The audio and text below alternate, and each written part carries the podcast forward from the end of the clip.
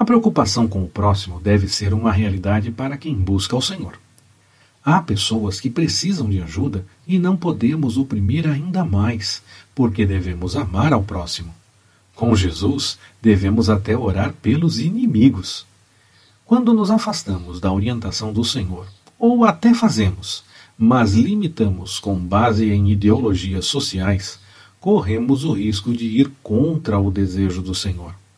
Precisamos fazer sempre a vontade do Senhor